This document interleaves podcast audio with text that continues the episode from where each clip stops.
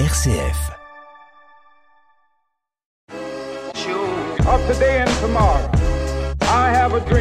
Bonjour et bienvenue dans ce nouveau numéro de Révolution fraternelle, émission du Secours catholique Caritas France.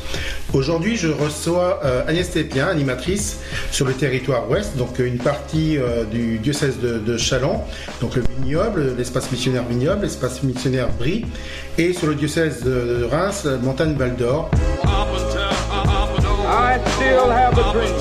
Bonjour Agnès. Bonjour Michael. Alors sur ce territoire, donc assez vaste, que se passe-t-il depuis euh, cette rentrée 2022 Alors cette rentrée 2022, elle est assez dynamique sur mon territoire.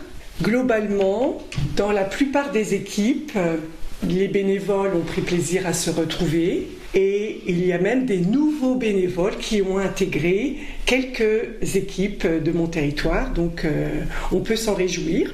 Et pour faire quoi alors euh, sur ce territoire euh, Ces nouveaux bénévoles, qu'est-ce qu'ils ont envie de d'offrir et de, de, faire? Alors ils ont répondu à des annonces de bénévolat sur les sites internet que la délégation avait mis en place. Ce sont des bénévoles qui interviennent sur de l'apprentissage du français, par exemple sur Épernay, ou tout simplement sur de l'accueil accompagnement et ma grande joie est de voir arriver deux nouvelles bénévoles qui ont moins de 30 ans, dont une qui est salariée par ailleurs, mais qui a vraiment envie de s'investir dans le projet du secours catholique. Elle est allée sur le site national et elle s'y est totalement retrouvée. Donc euh, je trouve que c'est quand même intéressant. Donc on n'est pas obligé d'être en retraite pour devenir bénévole au secours catholique? Ah non, ça c'est sûr.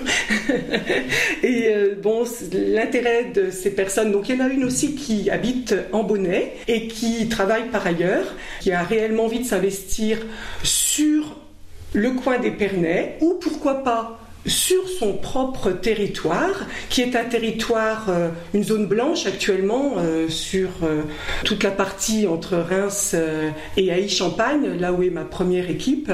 En fait, cette zone-là, pour le moment, ne développe pas ou peu de projets secours catholiques. Donc c'est l'occasion pour elle, avec une autre euh, bénévole, euh, de peut-être euh, investir de l'énergie sur cet espace-là, aller à la rencontre des habitants, faire une étude de terrain pour sentir l'opportunité d'une mise en place d'un groupe secours catholique sur ce point-là. Au niveau de, de vos équipes, c'est ces bénévoles que vous avez dans toutes vos équipes, est-ce qu'ils rencontrent de nouvelles formes de pauvreté aujourd'hui ou est-ce que c'est les mêmes types de pauvreté qu'il y a quelque temps? Alors, je pense que là, sur mon territoire, un type de pauvreté est vraiment euh, une précarité vers un retour à l'emploi, par exemple, euh, avec euh, des difficultés dans des démarches administratives, aller à la rencontre des partenaires sociaux, des partenaires Pôle emploi, voilà, peut-être une fragilité dans, les compétences à acquérir par rapport à tout ça pour réellement reprendre leur vie en main et retrouver du travail. Et c'est un petit peu ce qui a été euh, déterminé au niveau de, mon équipe de AT, de mettre en place une équipe euh, un peu transversale d'accompagnement vers un retour à l'emploi pour ces personnes-là, qui se détermine aussi avec euh, tout un projet en lien avec Emmaüs Connect, qui est la création d'un relais numérique accompagnement, ce qui est chose faite puisque ça vient de se mettre en place là, et on était en projet avec eux depuis un an. Et le, projet se réalise actuellement, qui est un plus quand même pour permettre aux personnes d'accéder à leurs droits, de comprendre qu'ils sont capables eux-mêmes de faire des démarches, de faire des recherches et de, prendre leur vie en main. Donc cette euh, notion d'accès numérique, c'est quelque chose de nouveau pour vous. Comment ça, ça s'est venu? Comment vous avez pu mettre en place une action nouvelle par rapport à ça? En fait, c'est grâce à l'association Emmaüs Connect qui euh, a proposé euh, ses services hein, au, sein du Secours catholique et d'autres euh, institutions et organismes hein, sur l'ensemble des deux départements Marne-Ardenne. nous avons mené un projet avec eux d'accompagnement de bénévoles qui ont accepté de rentrer dans cette démarche, qui se sont formés grâce à des accompagnants numériques d'Emmaüs qui sont venus proposer des cours et surtout former les trois bénévoles qui rentrent dans ce projet d'accompagnement dans ce relais numérique. Et donc, euh, ça s'est mis en place sur Montmort, Épernay et dormant. Donc une vraie réponse sur ce territoire-là vis-à-vis de cette euh, rupture numérique que certains, certaines personnes peuvent vivre aujourd'hui. Une pause musicale, donc euh, on retrouve Agnès juste après. Donc nous écoutons Quand de Trois Cafés Gourmands, un titre pour se poser quelques questions maintenant. Quand le printemps c'est quand? C'est quand le soleil et les grands ciels, l'espoir et le beau temps. Dis c'est quand? Dans combien de temps? Est-ce demain, après-demain Ça fait trop longtemps qu'on attend. Est-ce bientôt Jamais. Mais quand Quand L'égalité quand C'est quand l'union de celles et ceux divisés pas si différents.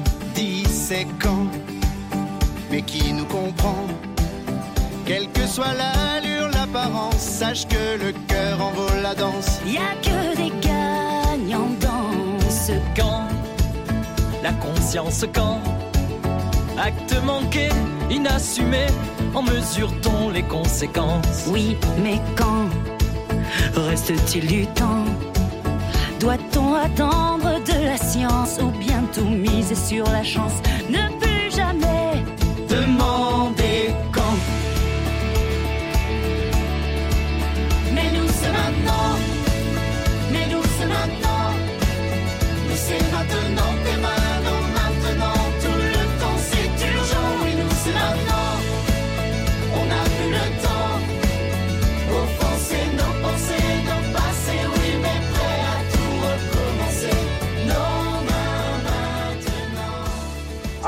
Dream that one day this nation will rise up.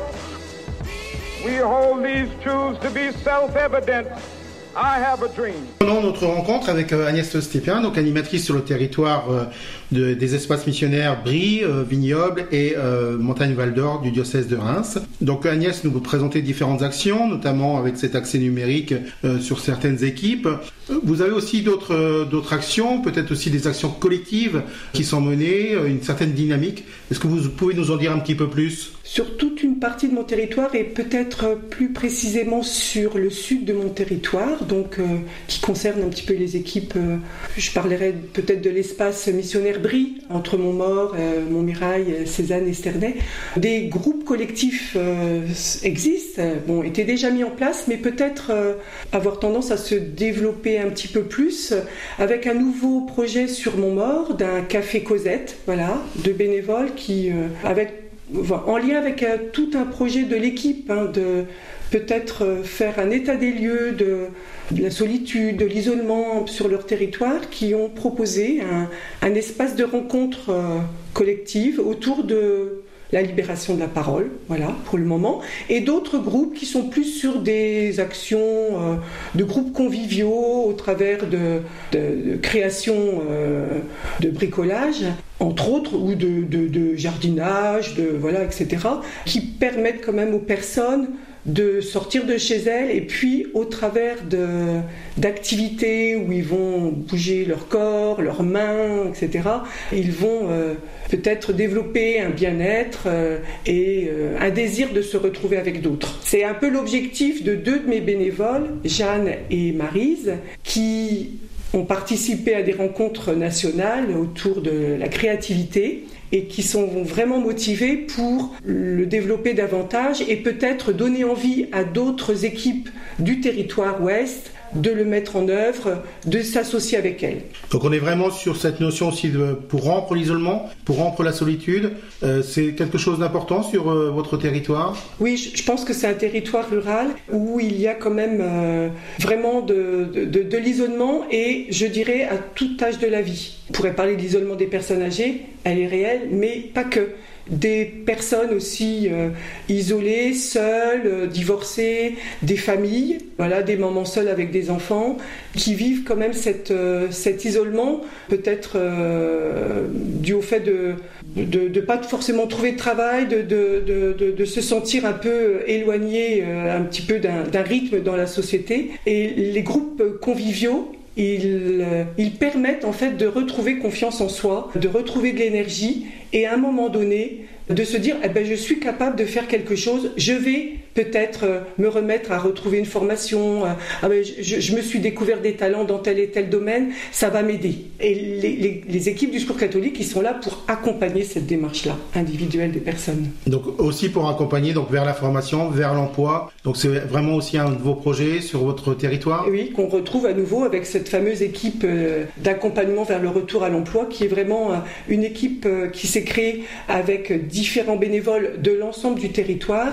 et qui euh, est réfléchie actuellement à voilà à, à voir un petit peu comment ils vont pouvoir accompagner l'ensemble des équipes du territoire dans cette démarche d'accompagnement vers le retour à l'emploi de ces personnes. euh, donc les deux sont liés, hein, les groupes collectifs, le- le- le- les groupes conviviaux et cette équipe de retour à l'emploi, ils sont vraiment là pour travailler ensemble. Et ça peut être aussi accompagné donc par euh, des aides à la mobilité, des, des moyens de transport que vous pouvez euh, faciliter? Alors oui, ça fait partie aussi de, effectivement, de, toute cette euh, dynamique de retour à l'emploi, d'accompagner les personnes dans un projet euh, de financement de deux roues, euh, une voiture, euh, par des prêts pour permettre aux personnes euh, d'avoir une, euh, enfin, d'avoir plus de facilité pour se déplacer, pour rechercher du travail ou pour y aller directement. Ça, peut être aussi des réparations de, voitures, par exemple, hein, euh, à travers un- une panne de voiture, par exemple, financer, aider au financement par un prêt